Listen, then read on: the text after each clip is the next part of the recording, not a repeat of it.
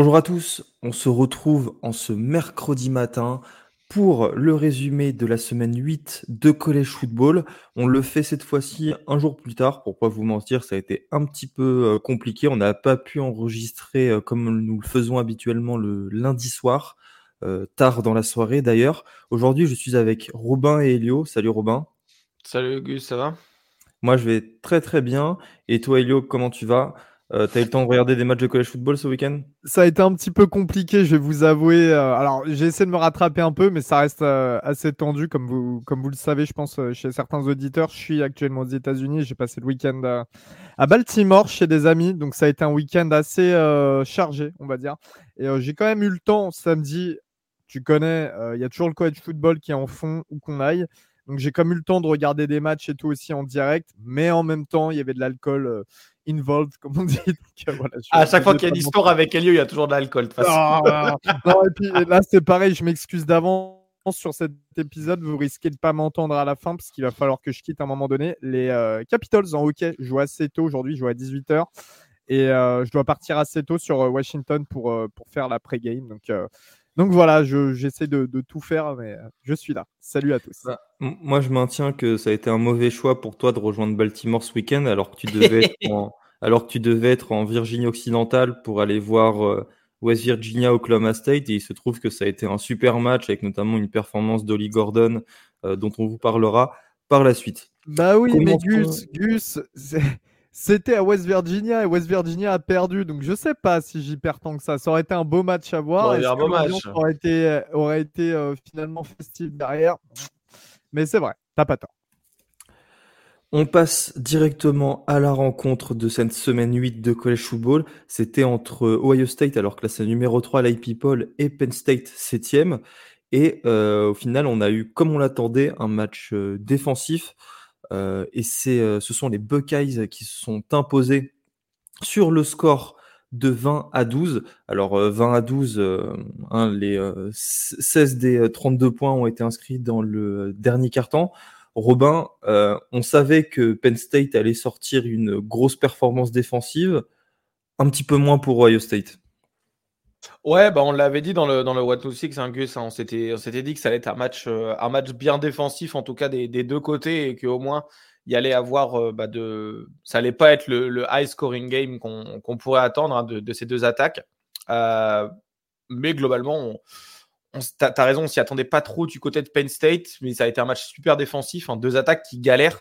Je pense que c'est le moins qu'on puisse dire. C'est pas forcément les défenses qui ont été incroyablement bonnes. Je pense qu'elles sont, sont très qualitatives. hein. Ça, fait partie des, meilleures défenses euh, actuelles.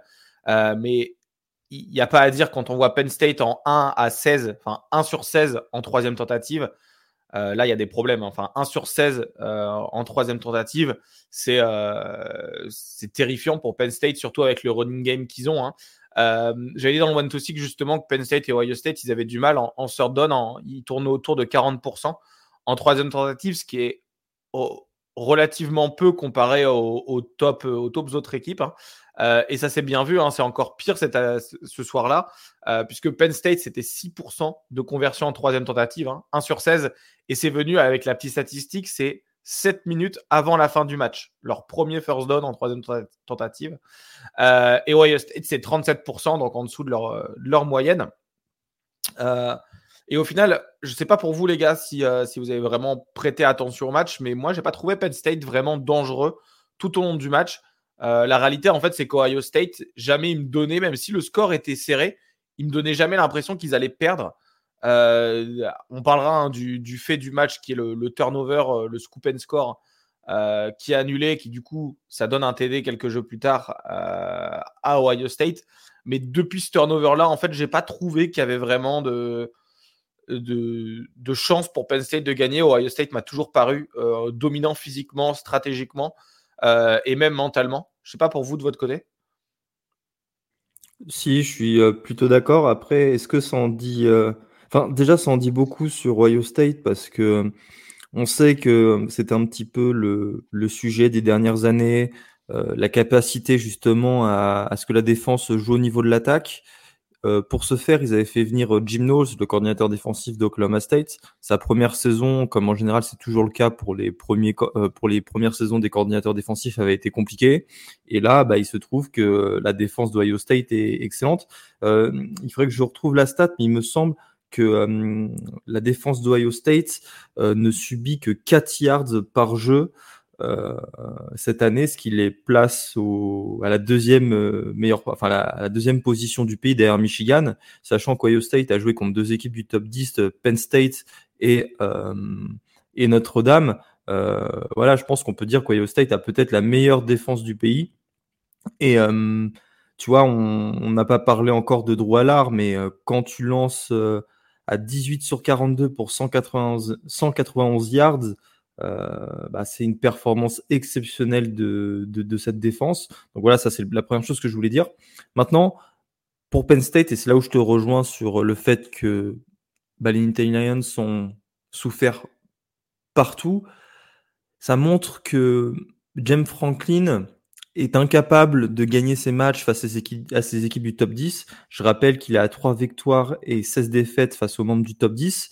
Alors, si j'en parle là, c'est parce que c'est un sujet qui est beaucoup revenu sur les réseaux sociaux récemment, au point où des fans de Penn State ou des journalistes verraient d'un bon oeil que du changement soit fait parce qu'il est incapable de gagner ses rencontres et ça crée une frustration énorme chez les fans des Nittany Lions parce que voilà quoi, l'équipe de cette année de Penn State est peut-être la meilleure que James Franklin ait eu depuis qu'il est arrivé.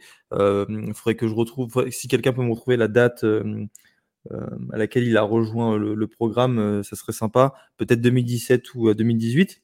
Mais bref, quoi, il, ne gagne pas ses matchs. Et au contraire, en face, tu as une équipe qui est habituée à les gagner. je pense que maintenant, depuis les années 2000, Ohio State a dû en gagner 40 des matchs face à des équipes, face à des membres du top 10. Euh, on est vraiment sur deux programmes en fait avec, euh, j'allais dire une dynamique, non pas une dynamique, mais deux programmes d'un niveau différent. Voilà, Penn State depuis plusieurs années veut arriver là où est Ohio State, euh, mais on se rend compte que la marche est, toujours trop haute. Et voilà, moi c'est plutôt comme ça que, d'une façon générale, que j'analyserai cette défaite, c'est qu'elle, c'est qu'elle montre en fait ce qu'on sait depuis depuis longtemps. Quoi. Penn State n'y arrive toujours pas. Et merci Robin, ouais, c'est 2014 pour James Franklin. Donc voilà, je l'ai, ça, commence à faire très très longtemps qu'il est euh, à Penn State. Ouais, mais euh, moi, je ne sais pas pour, euh, toi, Elio, enfin même, Gus, hein, de votre côté, on, avait un peu cette narrative comme quoi il y avait Ryan Day hein, du côté de, de, Ohio State avait du mal à gagner les gros matchs et on voit cette année qui bat Notre-Dame et qui bat qui bat Penn State, donc euh, deux victoires dans, le top 10. Est-ce que cette, pour vous, cette narrative, elle est en train de changer ou ils sont pas jugés, Ryan Day sera pas jugé sur ces deux matchs-là, mais plutôt sur les playoffs et les bols du Nouvel An? Bah, Notre-Dame se, s'aborde tout seul, j'ai envie de dire, sur euh, la victoire d'Ohio State.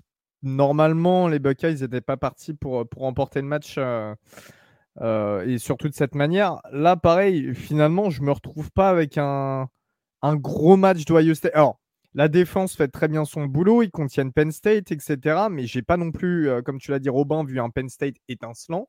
Je m'attendais à un meilleur Penn State, sachant que c'était peut-être l'année pour eux euh, pour éventuellement faire quelque chose. Bon, après, rien n'est figé. Hein. Euh, va falloir quand même battre Michigan, va falloir quand même battre le, reste, le reste du calendrier. Mais, on sait, on sait jamais. J'ai pas, pas cette impression d'un gros Ohio State. Je l'ai toujours pas. Euh, j'ai pas été impressionné par les deux équipes sur ce match, très sincèrement. Mais bah, c'est peut-être pour ça aussi que ça donne ce score et que ça reste aussi. Enfin, ça, ouais, ça reste aussi serré.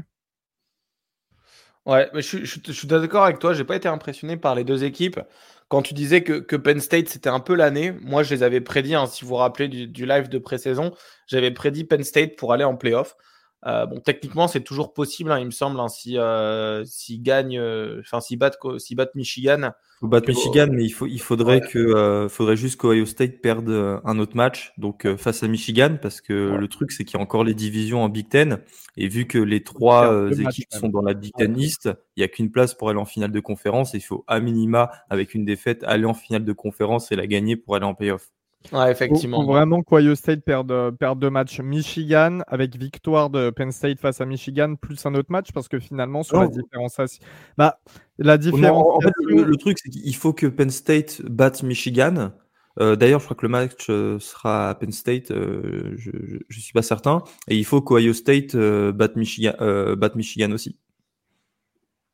Pour que Penn ah, oui, non, il faut que ah Michigan batte Ohio State, évidemment. En fait, il faut que les trois équipes soient à, une défaite les unes contre les autres et que Penn State obtienne euh, enfin, et le ledge sur, euh, sur Michigan. Quoi. Ouais.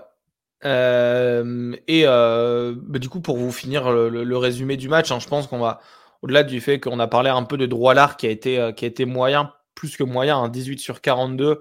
191 yards et un touchdown qui arrive en, toute fin de match quand le, match il est déjà un peu plié. Au-delà de, de Drew je pense le running game qui est censé, qui sont censés, Penn est censé avoir l'un des meilleurs, voire le meilleur one-two punch de la ligue hein, avec, euh, avec Singleton et, euh, Allen. Euh, ils n'ont pas été du tout présents. Hein. Singleton, c'est 48 yards. Allen, c'est 26. ça fait ça fait triste quand on, te vend, et moi je suis d'accord avec ça, hein, que, que Penn State a le meilleur one-two punch de la ligue avec euh, bah, Singleton et Allen, et qu'au final il se retrouve avec 49 yards gagnés. Euh, bah, c'est. C'est très dommage. Euh, et, je pense que c'est ça. Si, si, si, mm. si Penn State n'a pas réussi à mettre en place son attaque, c'est parce que le running game n'a pas été performant. Pourquoi il n'a pas été performant? Parce que la ligne défensive de Ohio State, elle était présente et ils se sont fait malaxer. Euh, et d'ailleurs, euh, j'ai remarqué que GT Tumolao, ça fait deux années de suite que sa victime préférée est Penn State. Hein. Ouais, ouais, bah, surtout, on n'a pas, beaucoup pas trop sur les autres matchs. Mm. et surtout de, de, de, de, son côté, il me semble qu'il était du côté de Olo là, le, le, le tackle qui est euh, pressenti pour être un, un premier tour de, draft. C'est un super joueur. Et du coup, c'était un match-up qui était, qui était super sympa à regarder. Et on voit que Tumalao, il a fait, euh, il a vraiment pris le dessus. Et comme tu dis, hein, sa victime préférée, euh, Gus, euh, c'est Penn State. Notamment l'année dernière, avec, il me semble qu'il fait un pick six sur une screen pass. bah là, cette année, il fait également pas, mal de, pas mal de dégâts. Finalement, je sais pas pour vous, les gars, mais moi, je crois que le, le match, il se joue sur un seul play. Un seul jeu, c'est le scoop and score de Penn State, qui est annulé pour un holding défensif sur le, receveur de, de, Ohio State.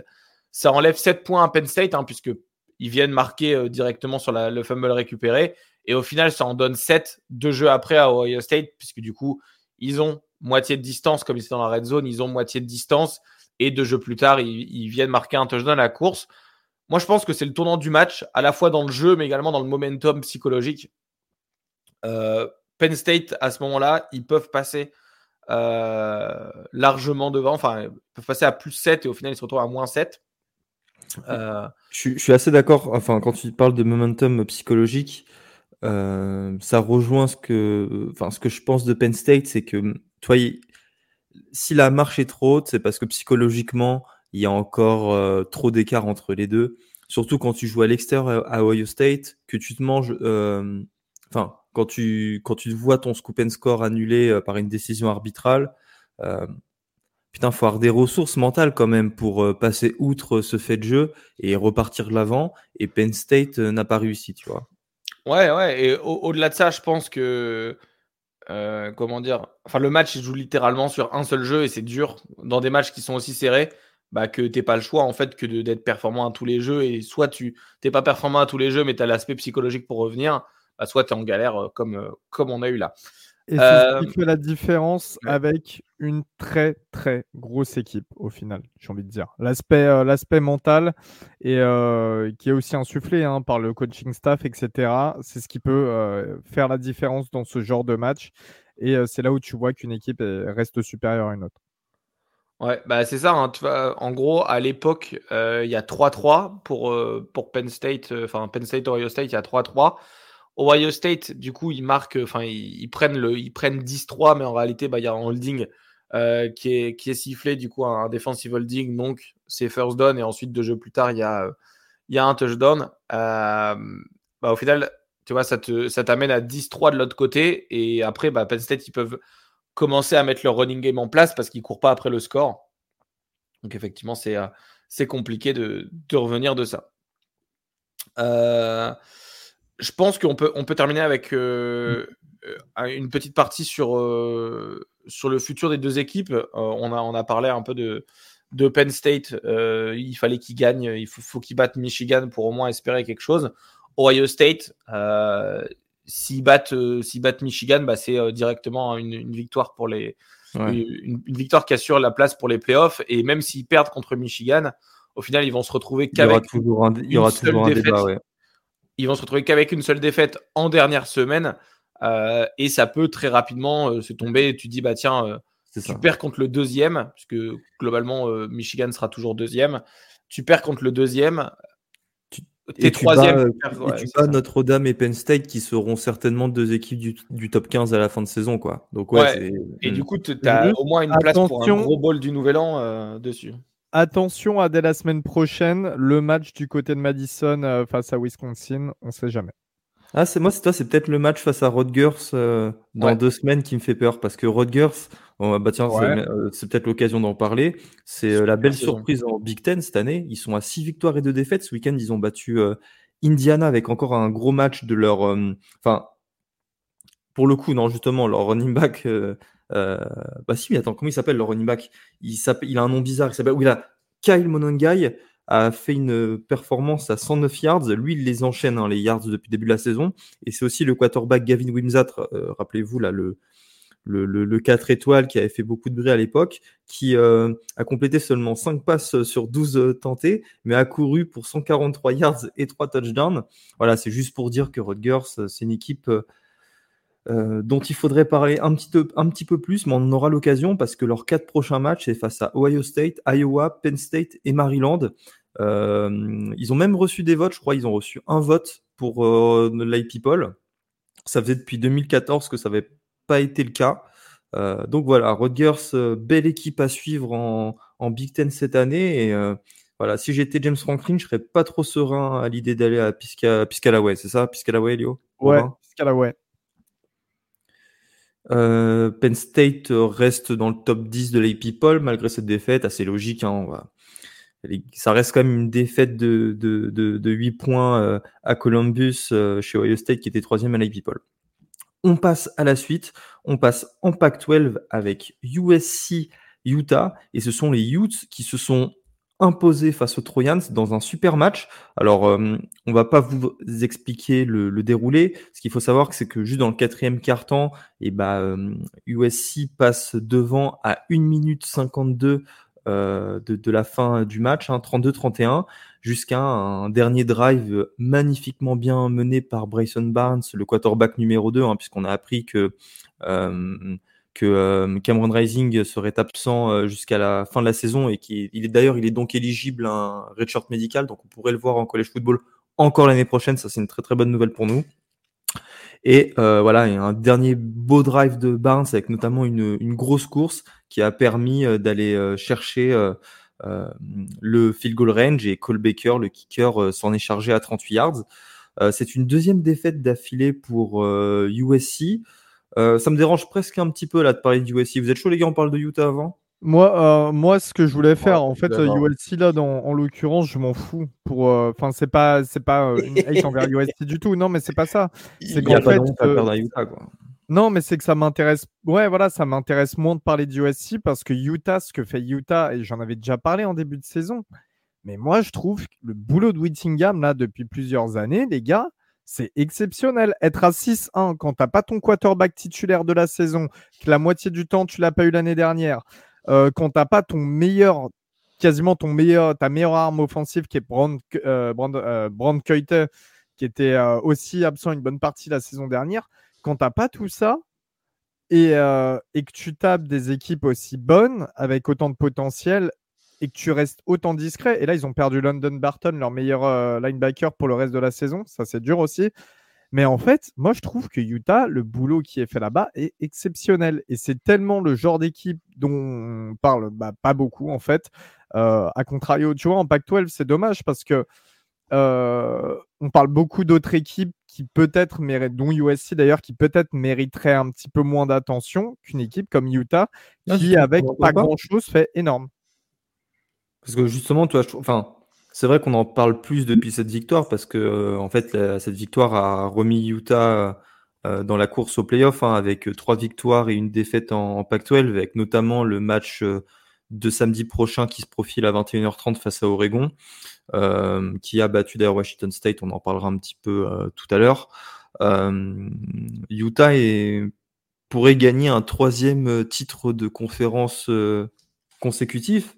Alors évidemment, ça passerait par, par des victoires là sur cette fin de saison face à Oregon et Washington notamment, mais au moins tu affrontes les équipes contre qui, enfin, contre lesquels tu vas te, tu vas te battre pour cette première et deuxième place. Et ça, c'est un très très bon point pour Utah. Euh, battre USC, c'était la première marche pour se donner les moyens de rêver à cette euh, troisième finale de conf euh, d'affilée. Et maintenant, c'est chose faite, donc bravo. Moi, Robin, euh, je veux te dire, tu connais Sionevaki? Eh ben oui, j'en parlais la semaine. Bah, j'en parlais dans le, le 1-2-6, il me semble, ou j'en parlais dans l'épisode d'avant. avant que tu en parles? Ouais, bah, de toute façon, j'en avais parlé. Euh, ouais, je crois que j'en avais parlé dans le 1-2-6, euh, pas dans l'épisode d'avant, mais effectivement, c'est une. C'est. Bah, bah, c'est tout simplement un safety que Kyle Whittingham a décidé de faire passer de l'autre côté euh, du terrain. Alors, sachez qu'il joue en, double plateau, hein, donc il fait les deux sur un match. À la course, 9 portées pour 68 yards. Et à la réception, 5 réceptions en l'occurrence, pour 149 yards et 2 touchdowns. Ça, c'est une performance de MVP offensif. Euh. Ouais, et regarde ses stats défensifs parce que je sais pas si tu les as sous les yeux. Non, c'est le meilleur plaqueur de Utah. Et en plus, c'est le meilleur plaqueur. C'est le meilleur plaqueur de Utah avec 32 plaquages euh, solo, il me semble. Sur l'année. Euh, sur l'année, évidemment, hein, pas sur,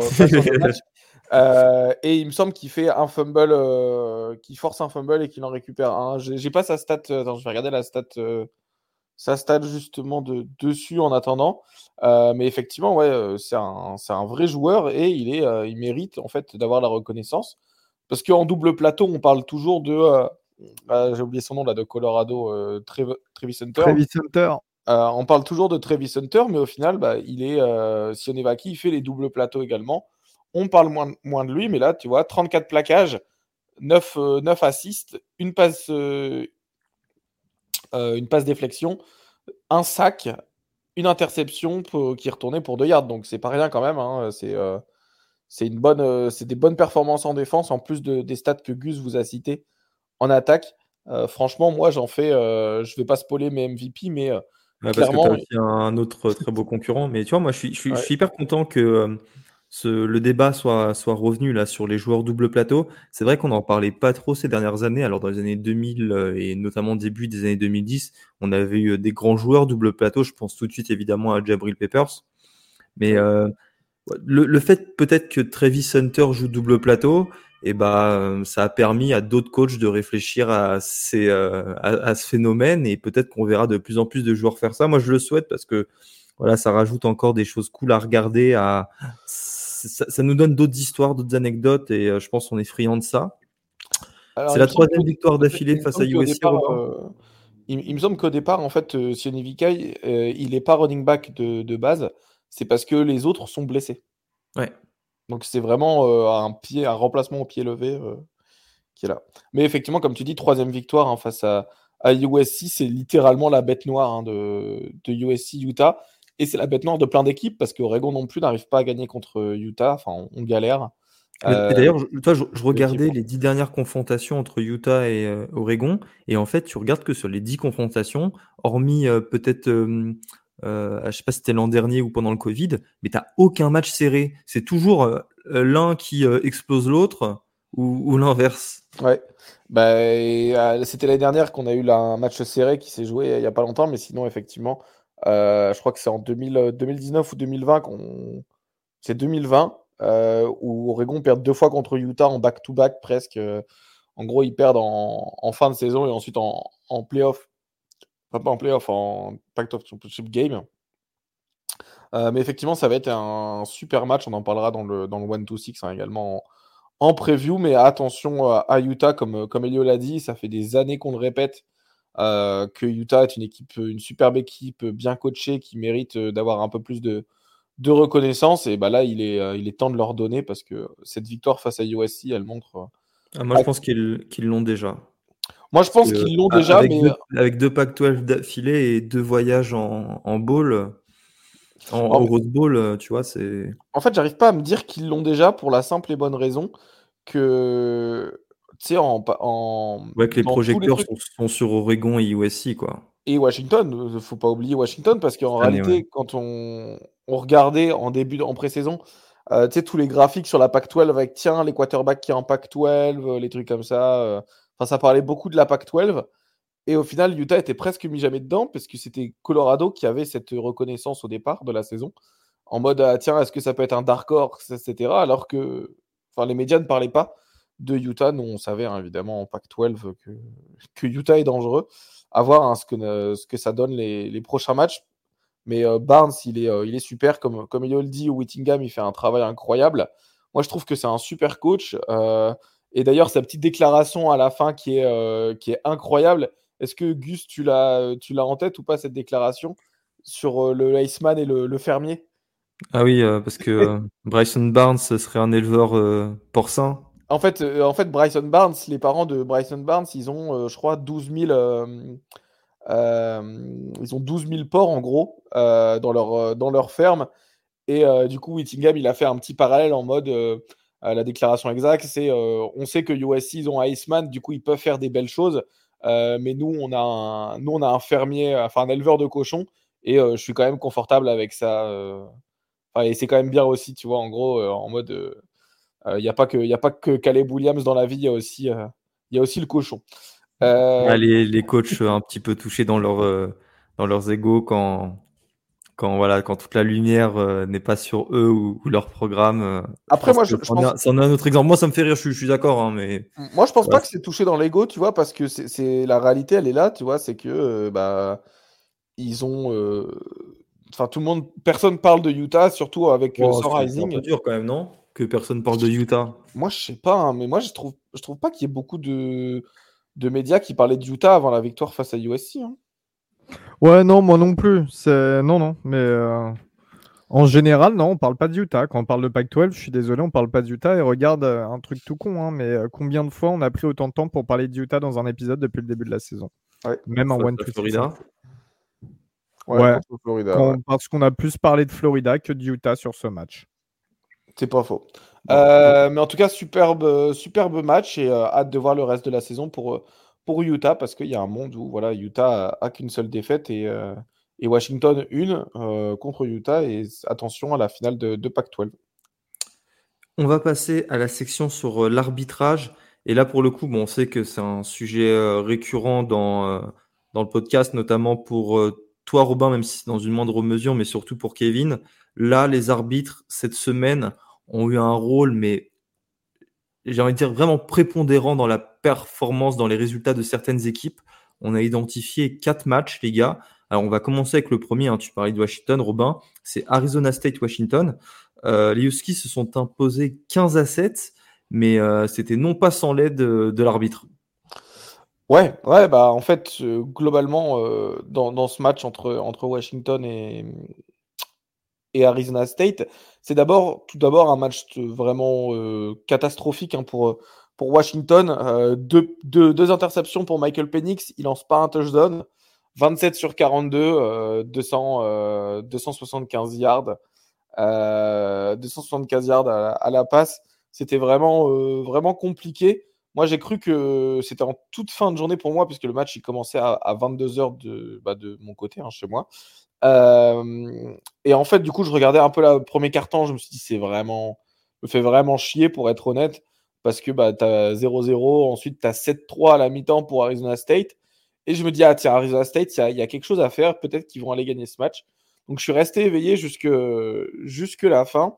Euh, et il se trouve que Washington marque 12 points dans le dernier, dans le dernier quart. Euh, si je vous fais le play-by-play, -play, en fait, sur le, le le dernier, euh, le dernier drive, on a euh, une passe du coup de, de Trenton Bourget, hein, qui est, euh, qui est le, quarterback remplaçant de Arizona State, qui, qui, me semble leur troisième quarterback hein, ou quatrième. Bon, à vrai dire, on ne sait pas trop qui est titulaire entre Drew Pine, Jaden Rashada et Bourguet, vu que les trois en plus se blessent tout le temps. Il y a une sorte de millimélo de quarterback là-bas. c'est ça. Et, et, globalement, du coup, voilà, le, on a Washington, Washington qui fait un holding. Euh, jamais vu ça, si vous voulez. Je crois que la photo, elle doit être sur le, le compte, le compte TTP. Gus, euh, arrête-moi si je me trompe, mais elle doit y être, non? Oui, certainement. Euh, elle doit y être. Et en fait, c'est littéralement un holding qui est énorme. Et quand je dis énorme, c'est énorme. qui est pas sifflé, du coup, c'est un turnover on downs. Hein, c'est c'est assez compliqué, je pense, pour, euh, pour Arizona State de perdre de cette manière. Puisque en fait, ça, les oblige à jouer la quatrième tentative, c'est ça? Ouais, c'est ça. En gros, ça les oblige à jouer la, quatrième tentative et. Euh, bah, ils se font intercepter. Ouais, c'est ça. En gros, ils, se font intercepter, mais l'idée, c'est que ce call-là, il t'amène au, Il me semble qu'il t'amène au moins de 10 yards. Euh, et du coup, bah voilà, en gros, là, le, le, gros problème, il, vient de là, il vient du fait que bah, c'est une passe incomplète alors que c'est un holding. Ça donne quatre nouvelles chances et Arizona State aurait eu euh, les chances de, bah, de son côté hein, pour, euh, pour aller mettre le. Pour le, le touchdown ou à minima un field goal. Quoi. Il, y aurait eu, euh, il y aurait eu combien? Il y aurait eu 10 à 6 au lieu de, au final, 12, ouais. 12 à 7. Ouais, c'est ça en gros. oui. Mais en fait, de toute façon, pour moi, c'est le tournant du match d'un point de vue arbitral qui est que la PAC-12, en fait, je, pense qu'ils ont décidé de, se mettre, on va pas se mentir, euh, de, favoriser Washington sur ce match en disant il nous faut pour notre dernière année euh, une, équipe en playoff, et pour ça, il faut pas qu'elle ait de défaite. Et donc, euh, c'est la, rumeur en tout cas qui court, c'est la théorie du complot, on va dire, qui, court dans, le, le Twitter game de la PAC-12, mmh. qui est que, voilà en fait, la Pac-12, ils se sont rendus compte que chaque année, euh, les équipes se cannibalisaient. Ah, ça, c'est pas nouveau. Hein. C'est pas, c'est pas nouveau, hein, mais que, cette année, en fait, il fallait pas que ça soit le cas et que, bah, voilà, ils se, du coup, on se, on, se mange entre nous et euh, pour éviter ça, bah, l'arbitrage vient, euh, vient mêler, se, mêler aux affaires, ce qui n'est pas du tout mmh. bah, sportif. Je, suis d'accord avec toi, même si je parlerai pas de complot, parce que tu le complot, ça ça présume quelque chose d'intentionnel, que ça a été réfléchi avant, prémédité? Je pense pas que c'est le cas, même pas du tout. Mais juste qu'en fait, quand tu es arbitre, tu es un humain, tu as tes failles. Tu sais que Washington était à 6 victoires et 0 euh, défaites à ce moment-là, que c'était euh, l'une des équipes euh, voilà, en, en vogue favorite pour aller en playoff. Tu arbitres toujours en faveur de la meilleure équipe. C'est pour ça qu'on dit, il y a l'expression qu'on on arbitrait comme une petite équipe. Et là, je pense que c'était une bonne illustration. Ceci dit, ça ne doit pas cacher le fait que Washington a sorti son plus mauvais match de la saison. L'attaque a marqué 0 points. La défense, on a marqué 6, forcément, avec ce pick 6. Et euh, les special teams en ont marqué 9 avec 3 euh, field goals. Euh, ah oui, on profite de, ça de Michael Penix, Robin. Hein. Euh, ça fait du mal hein, à sa, à sa position là pour la course Weissman. On est d'accord qu'il était premier euh, et il voit le retour de Jaden Daniels et de Gigi McCarthy. je profite de Gigi McCarthy pour parler de Michigan, Michigan State. Hein, évidemment, les Wolverines, ça on le savait que ça allait arriver, ont éclaté les Spartans 49 à 0. Mais il y a surtout une image euh, bon, moi, moi, qui me fait rigoler parce que euh, enfin, l'humour noir, ça me dérange pas. Ou euh, du moins, j'ai pas trop de tabou sur, sur, sur ces questions-là. Alors, si c'est à juste titre ou, ou, ou, à tort, chacun se fera son, son avis. Mais qu'est-ce qui s'est passé, Elio?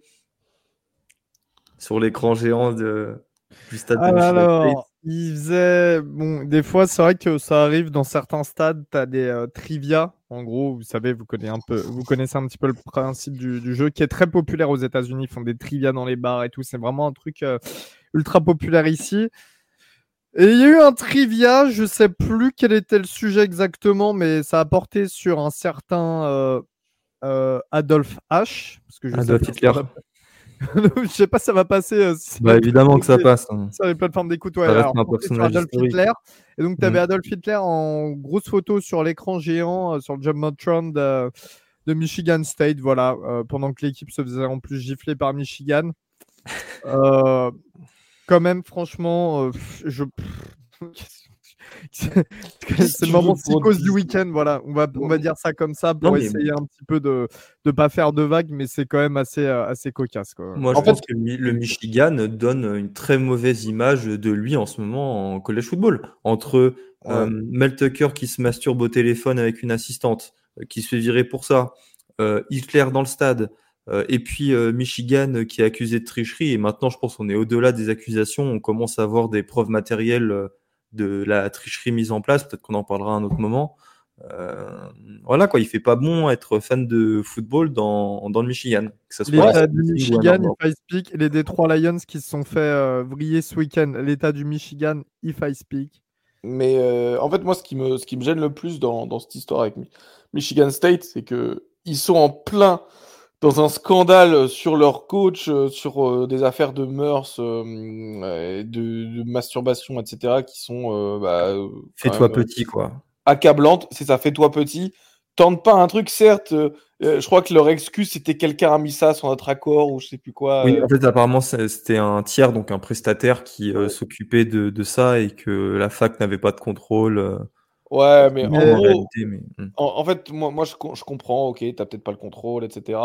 Euh, mais c'est quand même, euh, je dirais pas incriminant, mais c'est débile de faire ça quand tu es, euh, es, dans une tourmente incroyable avec ton programme de sport et que tu te retrouves à faire ça et que, bah, du coup, et euh, te prend pour des, pour, quoi. pour remplir la page noire quand même de, de la fac, là, cette année, il y a eu aussi un un school shooting hein, dessus, faut pas oublier. Il y a un mec qui a ouvert le feu, qui a tué deux étudiants, qui en a blessé d'autres et qui voulait faire plus de morts, mais il y a eu ça aussi cette année. Donc c'est vraiment une très très mauvaise année euh, du côté de d'Islancing.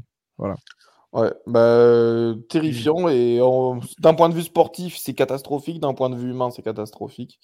Euh, va falloir faire quelque chose pour redresser, ça, ça, pourrait être sauvé hein, si Michigan euh, gagnait le titre national. Maintenant, euh, moi je te parle de Michigan Est-ce que, la NCA va leur foutre un ban euh, pour la post-season Moi je te parle de Michigan State là pour le. Ah oui, Michigan State, ok, ok. Ah, je pensais qu'on dans l'état de Michigan. Ah, l'état de Michigan en tout. Non, non, pas, pas forcément de l'état de Michigan, mais c'est vrai bah, que. Bah, bah, justement, tu sais ce que, tu sais ce que serait la, la cerise sur le gâteau? Qui soit pas au playoff? Que la NCA leur interdise d'aller en playoff, ce qui arrivera jamais, hein, qu'on soit clair. Enfin, moi, j'ai vraiment du mal à y croire. Bah, de toute façon, euh, ils vont toujours dire ah tiens, faut faire une enquête, ça va durer un an et ça sera. voilà. Et c'est dans cinq ans qu'on aura les réponses. Et là, comme récemment avec euh, c'est quel programme là, la NCA vient de rendre les résultats de son, son enquête. Ah, bah je crois que c'était LSU, non? Euh, ah, ouais, ouais, il me semble que c'est LSU. Ils perdent des bourses là, au bout de cinq ans. Non, mais de, toute façon, ce genre de truc, c'est toujours les mêmes facs ou toujours les mêmes endroits. Genre, il y a un moment donné, ça, devient, ça devient fatigant. Bref. Bon, ce qui est fatigant, les gars, aussi, c'est l'attaque d'Iowa. Euh, petite stat l'attaque d'Iowa a gagné lors de la seconde mi-temps face à Minnesota seulement 2 yards. Mais, vu qu'on est toujours dans la section arbitrage, Robin, tu vas m'expliquer pourquoi Iowa a perdu cette rencontre face aux Golden Gophers 12 à 10. Alors, ça, c'est, euh, ça fait partie, je pense, des, du what euh. D'ailleurs, est-ce que, petit aparté, est-ce que le punt, il aurait compté dans les points pour l'attaque de Iowa? Euh, Parce que sachant que du coup, le, le fils, le fils Friends, c'est ça, hein c'est. Ferenc, ouais. ouais. le, fils Ferenc, ah en gros, pour ceux qui ne savent pas, il a un un points count. En gros, l'attaque de, d'Iowa elle était tellement terrifiante l'année dernière qu'il aurait dû être viré, mais comme c'est le fils du coach, ils ont dit bon, on va pas le virer, on va lui mettre un objectif de 325 points par euh, à la fin de la saison, il me semble, ou 300 points, qui équivaut à 25 points dans, le, dans la saison. 25 points par match. 25 points par match. Euh, et bon, pour l'instant, il est très très loin de, ce compte de 25, 25 points par match. Euh, donc euh, ça, on a l'impression qu'il va se faire euh, qui va se faire virer. Mais voilà, au-delà de ça, qu'est-ce qui s'est passé ouais, Iowa, en fait, il reste 1 minute 20 à jouer dans le quatrième quart-temps. Minnesota punt, donc Minnesota à l'époque mène 12 à 10. Minnesota punt, le returner de Iowa pointe la balle. Et c'est pas n'importe qui, hein. c'était Cooper de Jean, l'excellent cornerback, l'un des meilleurs cornerbacks du pays. Ouais, ouais, ouais. En gros, du coup, il pointe la balle en faisant un, signe, du coup, pour dire attention, la balle elle est là. L'histoire de dire, quand, pour ceux qui n'ont ont pas fait de football, en gros, tu pointes la balle afin que tes joueurs qui te protègent s'écartent pour ne pas toucher la balle et ensuite, du coup, amener un fumble involontairement. Donc, il pointe la balle pour que tout le monde voit de ne pas se rapprocher de la balle. Il voit que ensuite, bah, la balle, elle est quand même retournable. Il va faire un super touchdown hein, parce que ce, ce, ce, return, il part des, des 50 yards à peu près, ouais, 45 yards de son camp.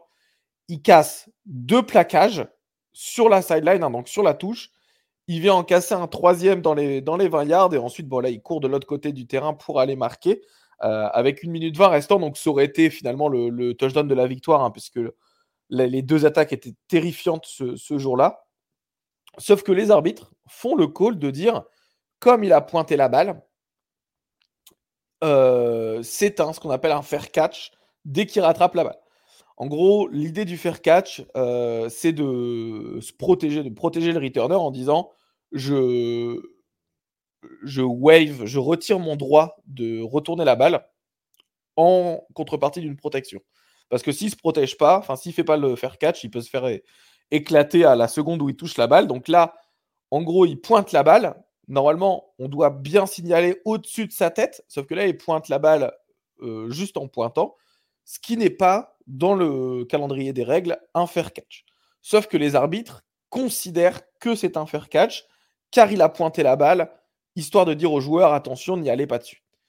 Ils, considèrent que c'est un fair catch, donc ils annulent le touchdown. L'idée, c'est que il a retiré son droit de faire le retour euh, en se protégeant. Là, il a rattrapé la balle pour faire un retour. Les arbitres considèrent que c'est un fair catch. Balle à Iowa dans ses 45 yards. On sait qu'Iowa ne va pas marquer en 1 minute 20 un touchdown alors qu'ils n'ont pas marqué du match. Euh, deux yards en, deuxième mi-temps, hein, comme l'a dit Gus. Et là, ça amène le problème de l'arbitrage parce que c'est une action au jugé qui est, euh, qui, est quand même. Je sais pas pour vous, mais en fait, cette action, au-delà de juger une, un, de déjuger un match, dans les règles, elle n'est même pas applicable comme ça. C'est pas comme si on, on pouvait dire ah tiens il y a une euh, une interprétation de la règle. On, ne peut pas dire que c'est une erreur d'interprétation de la règle puisque c'est une erreur d'interprétation du signe de faire catch. En gros, pointer la balle, c'est pas le signe que c'est un faire catch, alors que c'est le, geste, c'est de faire comme si on faisait coucou à un avion, en gros, avec ses deux bras, on, bouge les bras au-dessus de sa tête. Euh, c'est ça le signe du faire catch. Là, ici, il fait pas le signe du faire catch, il pointe sur la balle. Euh, moi, j'en pense que d'un point de vue arbitrage, c'est une erreur d'arbitrage euh, qui coûte hein, le match à Iowa, euh, qui était à l'époque 24e du pays, il me semble. Hein, Puis ça, ça, a des conséquences hein, évidemment sur la division ouest de Big Ten, parce que maintenant, Wisconsin, avec trois victoires et une défaite, contre 3 et 2 pour Iowa, est seul en tête de la Big Ten West. Et, la et être en tête de la Big Ten West à la fin de saison, ça signifie finale de conférence. Donc, ouais, c'est en fait c'est une erreur d'arbitrage euh, qui est vraiment lourde de conséquences, comme c'était le cas pour euh, Washington euh, et, Arizona State. Ouais, et, je pense qu'au-delà de ça, c'est c'est quand même catastrophique de voir qu'aujourd'hui, les arbitres, ils ont un pouvoir de, décision. Enfin, c'est pas aujourd'hui, parce qu'on le sait depuis tout le temps. Et moi, je l'avais répété à l'époque du Oregon Stanford, où les arbitres mettent la main à la poche de flag avant le jeu. Ça veut dire que tu as un problème quand tu es arbitre, on t'apprend, tu, mets, tu vas chercher le flag quand il y a une faute. Tu n'as pas ta main sur le flag en attendant de voir la faute. En gros, c'était ça avec Oregon qui, qui, m'avait posé un problème sur ce drive-là. Et là, il y a plein de décisions d'arbitrage qui coûtent des matchs euh, sur des applications de règles bêtes.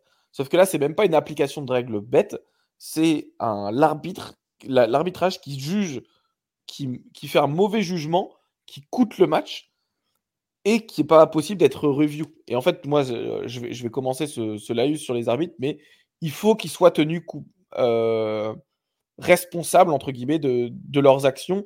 Là, je vois trop d'arbitres qui font des erreurs, qui vont arbitrer la semaine prochaine, qui n'ont pas de pénalité, entre guillemets. Il faut qu'ils soient tenus pour responsables parce que bah, ça peut plomber des saisons ou au moins bah, plomber des matchs. Mais plomber ce match-là pour Iowa, ça veut potentiellement dire pas de finale de conf euh, et pas de chance en fait de gagner sa conf. C'est très grave. Et euh, je suis complètement d'accord et ça me permet d'aller sur le match suivant. Autre rencontre où justement les arbitres Robin ont joué un rôle important dans, dans, la, dans, dans la victoire euh, de l'une d'entre elles, c'est Texas-Houston.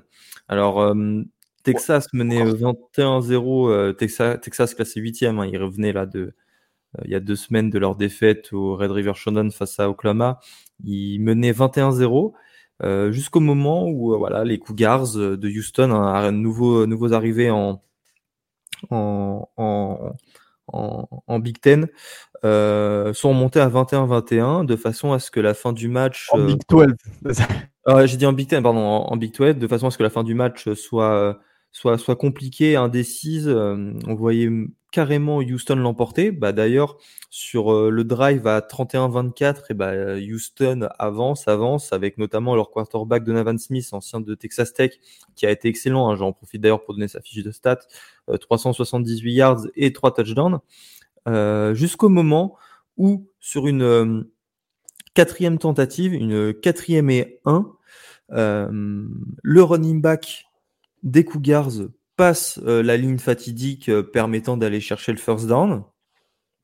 Mais les arbitres, après review, c'est ce qui est, euh, moi je, trouve c'est vraiment ce qui est ce qui est le pire, décident de retirer, enfin pas de retirer le first down, mais de pas inverser la décision qui était une quatrième tentative, alors que mais c'était mais vraiment évident que le joueur avait dépassé cette ligne, ce qui a rendu le ballon aux Longhorns et voilà les Longhorns remportent le match 31 à 24. Euh, alors qu'en réalité, euh, vu d'ailleurs bah, le momentum sur ce drive, Houston aurait dû inscrire ce touchdown et euh, égaliser à 31-31 pour aller chercher à minima une, une, prolongation. Alors, il me semble que le... ça n'a pas été review par les arbitres qui font une mesure, mais en fait, ils ne regardent pas la ah bah vidéo. Ils ont fait une mesure, ouais. Ils regardent pas la vidéo, ils font une mesure. Et je regardais dans le comment dire, dans le, cahier des règles hein, euh, NCA. Euh, et en fait, les arbitres ont le droit de refuser la, vidéo. Enfin, si en gros, à l'intérieur des deux minutes, on n'a plus le droit au review, euh, de toute façon, NCA, il n'y a pas de. Il a pas de review, on est obligé de prendre un temps mort, mais en gros, à ce moment-là, il me semble qu'ils ont plus de temps mort. En, fait, c'était une troisième tentative, hein, c'est pas une 4. C'est une troisième tentative. Puisque ensuite, il passe la balle euh, pour la quatrième. Euh, ouais, c'est ça. En gros, euh, c'était une troisième et un. et en fait, ils sont, ils sont refusés. Mais en gros, ils ont plus de temps mort, il me semble. le fait de plus avoir de temps mort, en fait, ils peuvent pas prendre de temps mort pour review et les arbitres décident de ne pas revoir la vidéo, mais d'aller faire la mesure avec la chaîne. S'ils avaient regardé la vidéo, tout le monde aurait vu que c'était un, first down. Et là, encore une fois, je vais revenir avec euh, le message de Gus, arbitré comme les petites équipes. Si c'est Texas qui est dans cette position, les mecs font 5 minutes de review pour trouver un angle de caméra où ils passent le first down. Et là, Houston, qui était en train de revenir, donc 24-31, euh, hein, euh, ils marquent, ils sont à 31-31. S'ils veulent tenter la conversion à deux points, ils peuvent passer à 32-31 et win le match sur ça. Là, c'est une erreur d'arbitrage de, de se faire confiance à un point où tu as, l'élément de la vidéo. C'est comme si on te dit à un arbitre euh, euh, au soccer, bah là, tu vois, tu penses, enfin, on va te mettre à disposition des angles pour savoir s'il y a penalty ou main dans la surface. Et toi, tu dis non. Ou on va prendre l'exemple avec le rugby. Tu as un en avant volontaire d'un Sud-Africain. Tu dis non, je veux pas voir la vidéo, alors que la vidéo te dit c'est un en avant euh, volontaire. Là, c'est la vidéo te dit que c'est un first down. Très bonne comparaison. Tu décides de. En fait, c'est ça, c'est le, fait que les arbitres décident de ne pas regarder la vidéo. En fait, ils ont un élément à disposition et on leur dit. Ouais, qui, qui, as, le droit, en fait, les arbitres ont le droit, quand les arbitres tapent sur leurs épaules avec leurs leur, leur mains, c'est ce qu'on appelle un temps mort arbitre pour regarder la vidéo. Hmm. Aucune des deux équipes ne prend le temps mort.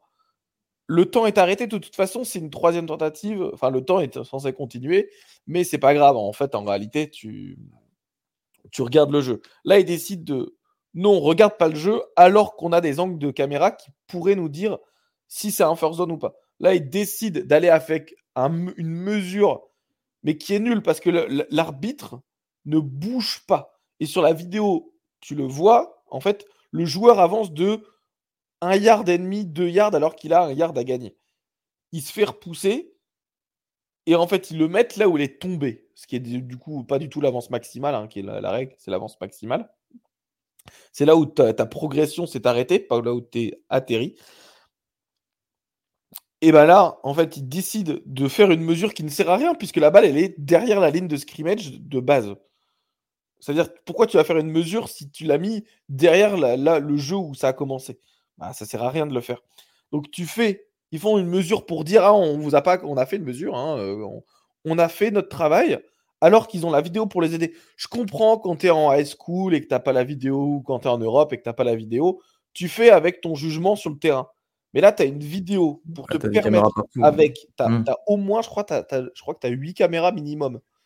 8 euh, ou 10 caméras minimum qui sont braquées sur le jeu en permanence. Tu es en train de me dire que là, dans un moment clé, tu ne prends pas. Que, tu n'utilises pas, ouais. Bah, tu, tu, en fait, c'est comme c'est ce qu'on disait avec Arizona euh, State ou Washington. Tu te demandes si c'est pas une décision à, à dessein, quoi. Tu... Ah bah moi, c'est clairement ce que je dis. En fait, je bah dis donc, la euh, théorie du complot, elle vient que si c'est si c'est Texas qui est dans cette situation-là, il regarde la vidéo et il trouve un angle qui va donner le first down. Voilà, je le dis. Bref. Vous l'aurez compris, les arbitres euh, nous ont, euh, comment dire, ont, donné des débats à tous les podcasts de college football. Hein. Euh, j'en suis abonné à quelques-uns. J'ai déjà reçu au moins trois notifs depuis hier avec ce, avec ce sujet-là. On va passer sur un débat. Attends, le, dernier, le, dernier, c'est sur Pittsburgh Wake Forest? Ouais, mais je me suis dit que Oh, je, oh, si tu peux en parler rapidement. Vas-y, parle, rapidement, euh, je te, vraiment deux minutes. En gros, Pittsburgh mène face à Wake Forest 17 euh, à 14. Il reste 50 secondes. Ils sont en 3 et 9. Euh, du coup, Christian Veilleux, le quarterback de Pittsburgh, décide de courir, prendre ses jambes à son cou et aller au first down. Sauf qu'il slide avec un yard restant dans le, avant le first down et il atterrit, même s'il n'y a personne autour, et il atterrit après la ligne. L'idée, c'est que là, il y a beaucoup de gens qui ont dit euh, Ah, tiens, cette règle, elle est conne, etc. La réalité, c'est que la règle, c'est on, arrête la progression maximale à l'endroit où le quarterback choisit de slide. C'est-à-dire que s'il slide avec un yard restant à faire, eh ben, il, est mis pas là où il arrive, il est mis là où il a commencé son slide. Donc là, Christian Veilleux, qui est dans la règle. Hein. Donc là, les arbitres appliquent la règle qui est sur le cahier. Sauf que c'est une règle qui, généralement, elle sert quand tu as un joueur qui arrive autour de toi, etc. Là, il y avait un autobus pour passer. Il aurait même pu courir. Hein. C'est son choix de slider. Il n'est pas forcément euh, intéressant à ce moment-là parce qu'en fait, il continue à courir et, euh, euh, et le match, il est gagné. Sauf que Pittsburgh, du coup, ils doivent punter. 17-14 dans leur 50 yards en quatrième tentative. Euh, c'est même pas dans leur 50 yards, c'est dans leur 20 yards. Euh, du coup, ils punt et Wake Forest remonte tout le terrain pour marquer un, touchdown avec 9 euh, secondes à jouer. Là, c'est une décision d'arbitre qui a beaucoup fait parler. malheureusement, bah, en fait, elle est. beaucoup de gens ne connaissent pas la règle qui est de la progression s'arrête au moment où tu slides. C'est une règle qui est débile. On en a parlé en, en interne avec le, avec Ryan notamment, c'est une règle qui est vraiment débile, mais les arbitres appliquent la règle. Et là, c'est pas un fait d'arbitrage, euh, c'est un bon arbitrage justement qui donne une défaite, mais c'était le, bon call. Bref, on va passer au débat euh, qui s'appuie sur une déclaration honteuse à mon sens d'Emmanuel Hacho. Je vais demander l'avis de Helio en premier. Euh, Emmanuel Hacho considère que Caleb Williams devrait arrêter de jouer, devrait quitter ses coéquipiers du USC cette saison parce que euh, il n'a plus de chance d'obtenir le Iceman Trophy et que USC est éliminé de la course au playoff. Elio, qu'est-ce que tu penses de cette déclaration? Déclaration évidemment stupide comme, euh, comme vous pouvez l'imaginer. Emmanuel Acho n'est pas un personnage qui de base, euh, que de base je porte dans mon cœur. Je, me demande d'ailleurs comment il s'est un petit peu retrouvé euh, à pouvoir autant faire l'analyste en étant un ancien joueur vu sa carrière. Hein. C'est un sixième tour de, Texas à l'époque. il s'est fait cut par les Browns. Il a fait de la practice squad. Il a, pas, il a peu joué en NFL et tout. Donc son avis m'importe peu, notamment euh, vu euh, toute la hate qu'il a eu pendant très longtemps sur un mec comme Justin Herbert, qui quand même euh, est un, excellent quarterback, plus quelqu'un d'assez discret et, et qui méritait pas ça. là, voilà, il veut faire son petit buzz, à dire des, bêtises comme ça. Écoute, moi, après, il n'y a pas de problème. Hein, si. il n'y a pas de problème. C'est voilà, encore une fois, c'est ce qui me fatigue. C'est vrai que ces derniers temps, j'étais un petit peu aigri et tout sur beaucoup de points. Vous l'avez entendu, je pense. Euh, mais ça me fatigue de plus en plus. Il y a euh, beaucoup de, sujets débiles qui sont mis en avant euh, et de tech débiles qui sont mis en avant par, par les médias. Et j'ai l'impression qu'on oublie beaucoup le sport derrière. Et là, c'est encore le cas. Voilà, en gros, c'est euh, va te faire de l'oseille en NFL, euh, nanani. Euh, mais qu'est-ce qu'on. Enfin, tu vois, genre au final, on regarde du sport ou on regarde un business model. Genre, moi, je m'en branle en fait. Enfin, désolé de, l'expression, je m'en fous du, du business model. En fait, je, je... moi, j'aime le sport. J'aime le sport pour ce qu'il est. J'aime le college football pour ce qu'il est. J'aime le monde professionnel et la NFL pour, pour ce que c'est. Et et voilà, lire ce genre de texte stupide, je j'ai rien à dire en fait. J'ai rien à dire. Il fait ça pour faire du buzz, il fait ça pour faire parler de lui parce que c'est un, un, un, terrible analyste et, euh, et, ça marche. Donc voilà, regarde, on est en train d'en parler. Voilà. Bah, je précise que le tweet a fait 18 euh, millions de, de vues. Euh, donc euh, il a rempli euh, son objectif si ça l'était. Moi je pense que ce n'était pas son objectif et que c'est complètement pensé. Au-delà, je trouve que c'est surtout en fait une ode à, à, l'abandon et au final à tout ce qui euh, s'éloigne euh, du, du, sport, en fait, des valeurs du sport. C'est-à-dire dès que t'es mis un petit peu, en, dès que t'es un petit peu remis en question, euh, dès que c'est compliqué, tu dois abandonner, tu dois abandonner les gars avec qui t'as fait ça. Je pense que parmi tous les gens, toutes les personnes qui écoutent ce podcast, vous avez déjà été dans des équipes de sport, que ce soit du foot, rugby, enfin bref, d'un sport collectif et vous savez tous pertinemment que ça marche pas comme ça et que c'est même dans ces moments compliqués euh, qu'en général bah, on retrouve le plus de, de, ressources et que les saisons sont les meilleures. Euh, et voilà, je trouve que voilà faire la mettre euh, ces, personnages-là euh, sur un piédestal, bah, Emmanuel Acho, à travers les médias qui l'emploient, c'est une catastrophe. Et je pense sincèrement qu'une personne qui pense ce que Emmanuel Acho a dit, donc euh, qu'il faut arrêter de jouer dès qu'on est un petit peu en difficulté parce qu'il y a du fric au bout du chemin, et bah, c'est une personne qui n'aime pas le sport et elle peut pas se revendiquer fan de sport avec une telle approche.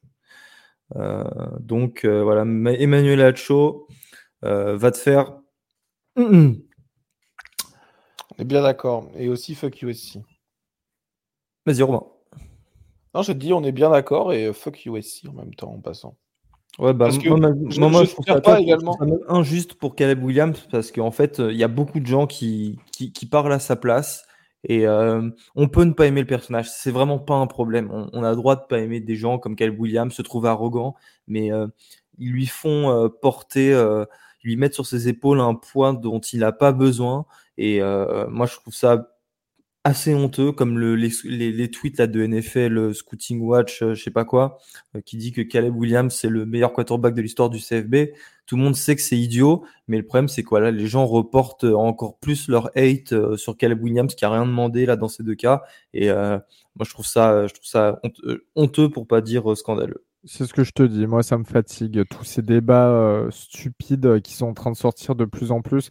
Et en plus, on va pas se mentir, on, est très présent sur, euh, sur, On va pas se mentir. En plus de ça, on est très présent sur Twitter. Et maintenant, euh, Twitter te rémunère quand, quand tu fais beaucoup d'interactions, etc. donc, tu as beaucoup de gens qui, qui, via le football, cherchent à, à, gagner de l'argent comme ça. Et donc, on voit toutes sortes de sornettes et ça crée des débats autour, des machins. Et je, je commence vraiment à fatiguer. Euh, ouais, et juste d'un moi, c'était un point de vue plutôt USC au global. Euh, c'est sur le. je, pense, c'est pas vraiment dans, le débat avec Emmanuel Hacho, mais ça prouve le manque de, caractère, sachant qu'on est tous les trois d'accord, hein, et je pense que tout le monde dans le podcast est d'accord pour dire que Emmanuel Hacho, c'est une fraude. Mais qu'en gros, USC, ils ont refusé de, de parler aux médias après la défaite contre Utah. je trouve que c'est vraiment un mais Je trouve que c'est vraiment un Non, mais toutes les équipes le font. tu vois, on va, on va prendre un, parallèle avec, avec la France. Tu vois, la, France du rugby, ils, sont pointés en médias, en médias ils ont fait les interviews avec Dupont et, et Galtier qui étaient là pour faire justement leur. alors qu'ils ont perdu et c'est une défaite qui est encore plus crève-cœur, puisque c'est une Coupe du Monde, ça arrive sous les 4 ans. que perdre contre Utah en semaine, euh, en semaine 8, tu vois. Oui, mais il n'y a rien de plus beau. Ouais, mais ça, tu peux pas comparer. Il n'y a rien de plus beau euh, en semaine 8 euh, que d'être toujours invaincu. Bon, là, c'était pas le cas pour USC, tu vois. Ah, je sais pas, moi, tu vois, je. Moi, je pense que c'est. Il y, a un côté un peu euh, voyeuriste, je trouve, dans les euh, dans les conférences de presse là, tout de suite après la fin d'un match. Non, mais c'est la règle en fait. Sortir, la, tu vois, la, déclaration un peu polémique euh, de la bouche de Caleb Williams ou Lincoln Riley. Ou alors limite, il y a que Lincoln Riley qui aurait dû y aller pour et qui protège ses joueurs, tu vois. Ouais, mais même lui, il y va pas, puisqu'au final. Je sais pas si tu te si tu te rappelles, mais en gros le euh, comment dire le là il a refusé euh, d'aller dans un podcast à laquelle normalement il va tous les mardis. Ouais, mais après tu peux aussi le voir dans l'autre sens et dire que euh, il, décide d'aller travailler, d'être moins présent dans les médias pour. non, son, excuse. On peut le voir dans tous les sens, c'est ça que je veux dire. Son excuse, c'est qu'il se sentait pas bien. Ouais, bah écoute, bref. En revanche, une équipe qui se sentait mieux, enfin, des gens qui, qui se sentaient mieux, c'était toi et Kevin, qui avait une peur bleue de perdre face à Washington State, mais finalement, vous avez gagné 38 à 24. Robin, une, belle victoire? Ouais, une belle victoire, et surtout qu'on prend le. La première mi-temps, elle, est compliquée. Hein, la, première mi-temps, euh, Oregon mène seulement 17-13. Euh, euh, donc, pas, une, pas un grand, grand avantage. Michael Penix, il nous fait très. Cameron Ward, pardon, il nous fait très très mal à la passe. Je te sors ces stats, Gus 3, 438 yards. Euh, un touchdown seulement. Euh, il s'est bien remis d'Arizona. pour 34 euh, passes sur 40, 34 passes complétées sur, sur 48 tentés. Voilà, 438 yards, plus il en rajoute 30 à la course. C'est sans compter également du coup les sacs hein, qu'il prend, puisqu'il prend, il prend 6 ou 7 sacs dans le, dans le match. et une superbe performance de, de son receveur Victor, Lincoln Victor, qui est un receveur qui vient de Hawaï, qui est un, transfert, si je ne me trompe pas, euh, effectivement, qui est un transfert de Hawaï, qui fait 16 réceptions, qui a un record en Pac-12, euh, ou au moins un record d'école, je ne suis pas sûr de la Pac-12, mais 16 réceptions pour 161 euh, yards, et c'est clairement lui qui, qui découpe Oregon en première mi-temps. Et en deuxième mi-temps, voilà, des, beaux ajustements, la ligne offensive qui commence à comprendre que si on court, eh ben, on va pouvoir gagner le match plus facilement. Euh, et voilà, on, mène 38, euh, 16 euh, à la fin du match et on prend un, touchdown sur le dernier drive, on va dire anecdotique pour, pour Oregon. au final, on, très peur la première mi-temps et la deuxième mi-temps, on s'est ajusté et, et, ça prouve qu'Oregon a bien redémarré. Euh, dommage pour Washington State, hein, encore une fois, comme on l'a dit, qui, euh, méritait, qui commençait super bien. Euh, je pense qu'ils auraient été classés s'ils n'avaient pas perdu contre, contre Arizona. Et là, ça aurait été une victoire qualitative pour Oregon. Maintenant, juste, voilà, ils battent une équipe qui est en 4-3. Et bah Washington State est sur, euh, était en 4-0 en début d'année. Hein. Ils avaient battu euh, Wisconsin et Oregon State qui étaient classés à l'époque. Et là, ils sont sur une série de trois défaites euh, consécutives UCLA, Arizona, Oregon. attention à ne pas. Il faut vite mettre fin à, cette série. On va passer à Tennessee, Alabama. Alors, on va y passer très peu de temps parce qu'il nous en reste plus beaucoup pour le coup du temps. Tennessee a sorti le match parfait en première mi-temps. Euh, il menait 20 à 7. Et euh, voilà, à partir du troisième quart-temps, en, seconde mi-temps, Alabama a, fait preuve de beaucoup de caractère, je trouve. Et c'est ce qui est euh, quand même incroyable avec cette équipe, c'est que même quand tu la sens loin de ses standards de d'équipes qui jouent le titre, comme ça peut être le cas là, ces, ces, 15, ces 15 dernières années. Et bah voilà, elle trouve les ressources pour gagner ses rencontres et en témoigne ce 27-0 infligé en seconde mi-temps. Tu passes de 27 à 34-20 et ça te donne une victoire face à Tennessee qui était classé et ça permet à Alabama voilà de d'être sur un bilan de 7 victoires pour une défaite. Je pense qu'ils peuvent avoir des regrets. Hein. Avant, la, avant la traditionnelle bye week, euh, avant le, match à domicile face à LSU, dans deux semaines, le 5 novembre. Dans la nuit du, coup du samedi 4 au, euh, au 5 novembre. Euh, j'ai pas d'autre chose à dire sur cette rencontre, si ce n'est que voilà, Alabama est, est, de mieux en mieux chaque week-end, même si ça reste toujours compliqué en attaque avec Tommy et John Milrow. C'est très symptomatique, encore une fois, d'une euh, sec qui n'est pas, euh, qui pas bonne, euh, forcément bonne cette année, pas, très, pas très forte ou intéressante. Voilà, je n'ai pas trouvé. Alors, pour le coup, là, je l'ai vu ce match. Euh, bah, je l'ai pas trouvé intéressant. Ça m'a pas procuré d'émotion. C'était deux équipes un peu ternes. alors ok, oui, il y a un gros score à la fin, mais c'est pas ça qui veut qui est gage d'un bon match. Et, euh, encore une fois, on sait qui, ne m'égaye pas personnellement et qui n'a pas l'air d'égayer énormément de personnes. Ouais, et moi je trouve que Tennessee, ils, ont, euh, ils peuvent avoir beaucoup, beaucoup de regrets. Euh, de part, comme tu dis, hein, ils font le match parfait en première mi-temps et en deuxième mi-temps, ils ont énormément de mal. et surtout le choix des jeux, notamment en troisième et quatrième tentative, il est simple. Hein, c'est un QB lead de, euh, de Joe Milton à tous les jeux. En gros, en troisième et en quatrième tentative, il mettait le running back pour bloquer et ensuite il allait, euh, il allait courir, euh, courir derrière. Ils ont vu ça à 10 000 km Alabama et ils ont arrêté toutes les quatrièmes tentatives. Ils sont à 0 sur 3 en quatrième tentative. et bah, les troisièmes tentatives, quand tu fais toujours le même jeu, bah, ils s'adaptent. Donc voilà, je pense que Tennessee peut avoir énormément, énormément de regrets sur, euh, sur certains jeux qui sont euh, au final euh, importants alors que tu es dans le troisième quart-temps. mais voilà, ça permet à Alabama de, de, revenir et tu peux pas, comme on l'avait dit, hein, tu peux pas laisser une once d'espoir à une équipe aussi bien coachée que Alabama et ça amène forcément une défaite. Vous pensez quoi rapidement de LSU Alabama dans, dans deux semaines?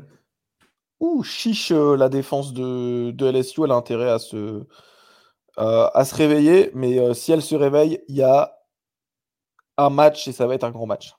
LSU a son destin en main. Très clairement, euh, s'il si, gagne pas ce match, c'est c'est un coup très très dur quand même pour, pour le programme de Louisiane. Il y a eu des bas durant toute la saison, on va pas se mentir, mais j'ai quand même le sentiment qu'LSU a plus d'arguments qu'Alabama et et euh, ça serait un, gros coup dur pour les Tigers. Il, il, faut qu'ils gagnent ce match. Ils doivent le gagner. Ils n'ont pas d'autre excuse. Passons à l'ACC maintenant. Alors, on va pas parler de Miami-Clemson, hein, même si les Hurricanes se sont imposés. Euh, c'est presque triste de ne pas en parler parce qu'en temps normal, une victoire de Miami face à Clemson devrait prendre une bonne partie de notre de nos épisodes. Le problème, c'est que voilà, Clemson euh, c'est étant est à quatre victoires et trois défaites et que voilà le fait qu'on n'en parle pas et le fait que le match dans deux semaines face à Notre-Dame, euh, le fait qu'il se déroule à 18h ou à 21h30 alors que 99 fois sur 100 il doit être un night game à 1h30, bah voilà ça montre que Clemson euh, traverse une période très compliquée. C'est pourquoi on doit parler d'autres équipes. Et euh, en SEC, il y a eu l'upset. Excuse-moi juste, Gus, ma petite ball prediction, c'est que Dabo Sweeney reste pas, il reste pas allez, peut-être la saison prochaine encore, mais pas plus loin euh, dans le programme. Il va faire Lincoln Rider, va, va, y avoir une Lincoln Rider. Moi, je pense que de toute façon, effectivement, je suis d'accord avec Elio. Euh, ça peut pas marcher le, le fait de refuser la NIL euh, autant. Non, mais il, va s'ajuster, les gars. moi, je pense. Moi, je pense que c'est un autre débat. je pense, oui. je, pense, mais je, je, pense que là, ça va commencer. il va vouloir il va faire un Lincoln Riley.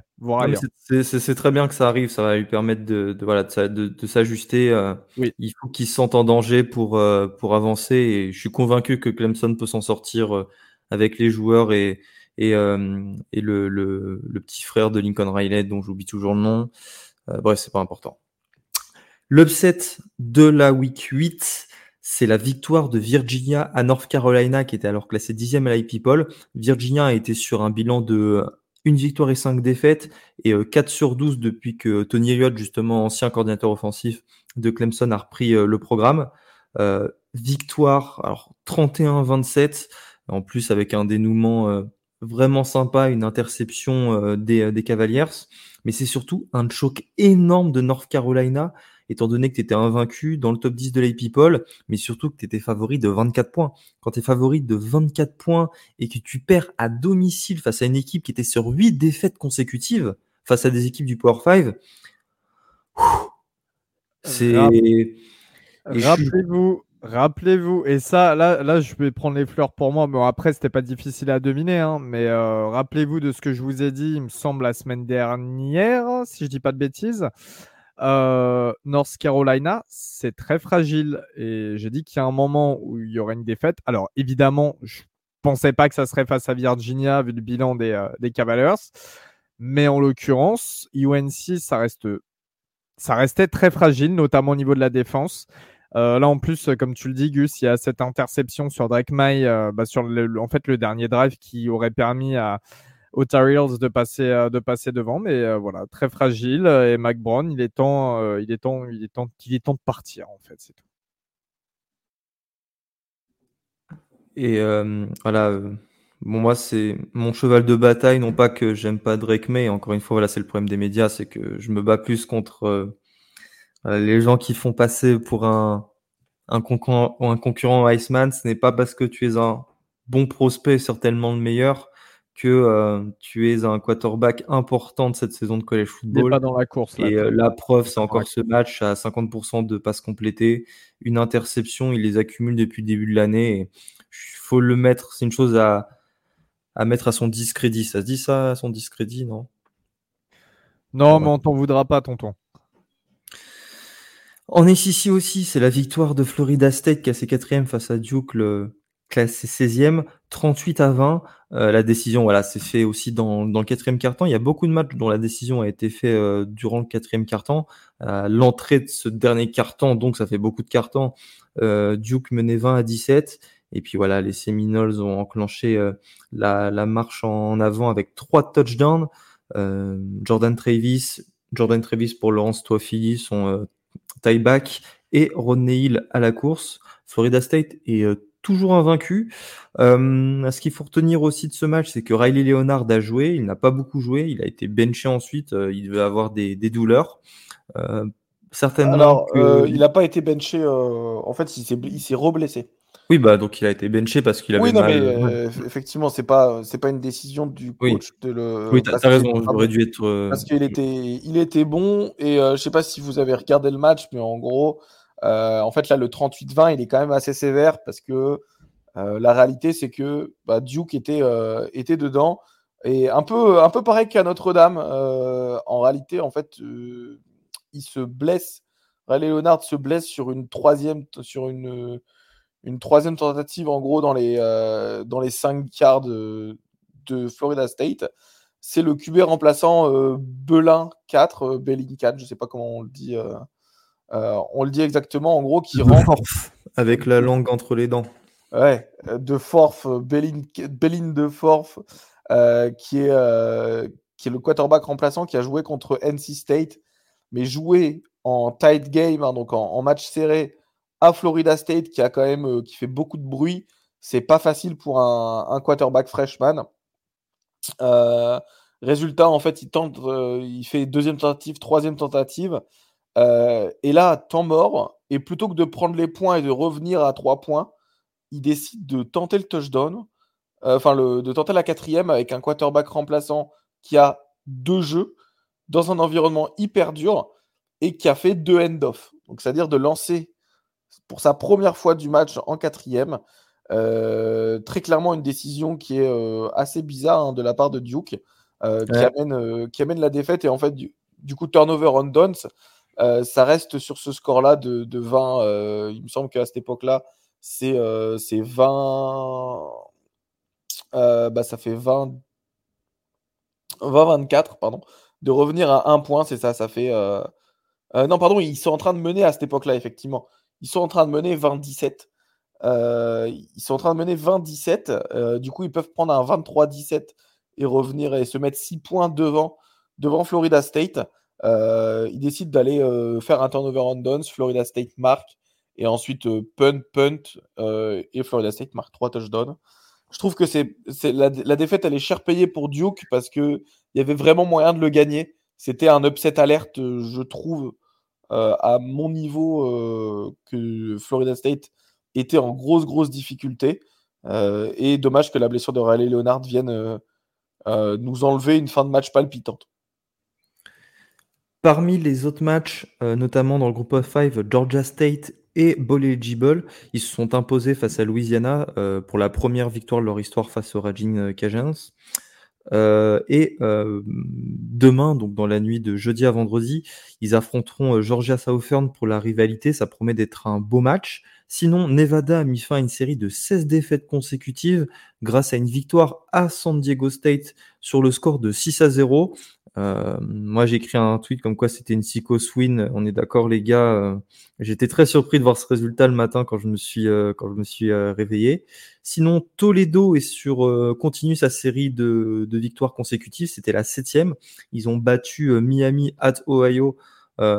c'était le choc hein, de la MAC cette semaine-là, avec un très bon Dequan Finn, le quarterback qui a lancé trois touchdowns au, au total enfin qui a plutôt marqué trois touchdowns, je crois qu'il en a lancé un, il en a couru euh, pour deux. Et aussi la grosse nouvelle, c'est que UNLV, University of Nevada à Las Vegas, est éligible à un bowl pour la première fois depuis 2014 grâce à une victoire sur un walk-off field goal face à Colorado State, 25-23. Et vous saviez qui était le quarterback de UNLV euh, la dernière fois que les Rebels ont commencé la saison à six victoires et une défaite? Ah Ah non, vas-y. Randall Cunningham. Oh, ouais, putain. Ouh. Ok. Donc, euh, moi, je savais même pas qu'il avait euh, joué à, à UNLV. Euh, voilà, ça m'a permis de, réaliser cela. Oklahoma State a battu West Virginia.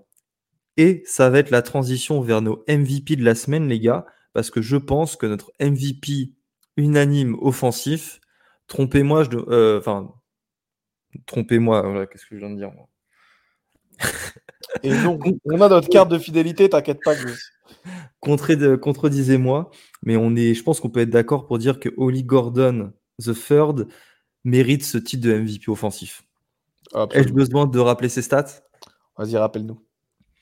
282 yards à la course et 4 touchdowns. C'est son quatrième match d'affilée à plus de 100 yards et le deuxième consécutif à plus de 200 yards après Kansas. Euh, incroyable. Euh, moi, non, moi, intéressante. Euh, vas-y, pendant que Gus, tu ne. Elio, Elio. pardon. Pendant que, que tu prépares ton argument, une petite stat intéressante sur, euh, sur Oli Gordon, c'est dans l'histoire d'Oklahoma State, il rentre dans une, une très belle histoire hein, parce que les joueurs avoir fait plus de 250 yards et 4 TD sur la même du coup sur la même saison. Hein. C'est Kendall Hunter dans un match, Barry Sanders et Turman Thomas. Euh, donc, euh, c'est un, très très joli club euh, pour rentrer parce que quand on sait l'histoire de, de Oklahoma State au niveau des running backs, bah, c'est un beau groupe dans lequel faire partie. Et en MVP, moi, je vais être différent. Hein. Je prends euh, Sionebaki de Utah face à, face à USC pour avoir une performance aussi exceptionnelle en attaque et en étant tout en jouant double plateau. Euh, voilà, on a mis du crédit euh, pour Travis Hunter en week one lorsqu'il a fait. Là, je vais en mettre pour Sionevaki euh, face à une très grosse équipe même. Sachant que je te donne la petite stat, il a 15 minutes avec l'attaque par entraînement. Ben. je vous le donne dans le mille, hein, c'est ce que le commentateur. Ce que le commentateur disait, il a 15 minutes par entraînement avec l'attaque, sinon il joue avec la défense, comme il est safety titulaire. Euh, et ça, c'est une statistique, quand le, commentateur l'a dit, j'y croyais pas, et effectivement, ils l'ont confirmé. Euh, c'est bien 15 euh, minutes par entraînement qu'il a pour, avec les running backs pour, pour aller faire quelques, tourner quelques jeux. je pense qu'il y en aura plus à l'avenir, hein, parce que quand à, quand ce niveau-là, au poste de running back, bah, il, faut le, il faut le garder. moi, mon, mon, MVP, du coup, je pense qu'on en fait. J'allais mettre Sioni Vakai. Je vais mettre Lincoln Victor, le, receveur de Washington State, euh, qui a fait 16 réceptions pour 170 euh, yards. c'est une, très belle performance et c'est le record de son école. surtout que c'était lui qui dominait Oregon avec Cameron Ward. donc je vais mettre le receveur de Washington State, le senior. On aurait pu parler d'ailleurs de Marvin Harrison aussi, qui a fait un très gros match face à Penn State. 170 hein, yards et un touchdown face à d'excellents cornerbacks. Ouais, mais c'est à la fin de match. mention. C'est à la fin de match. Euh.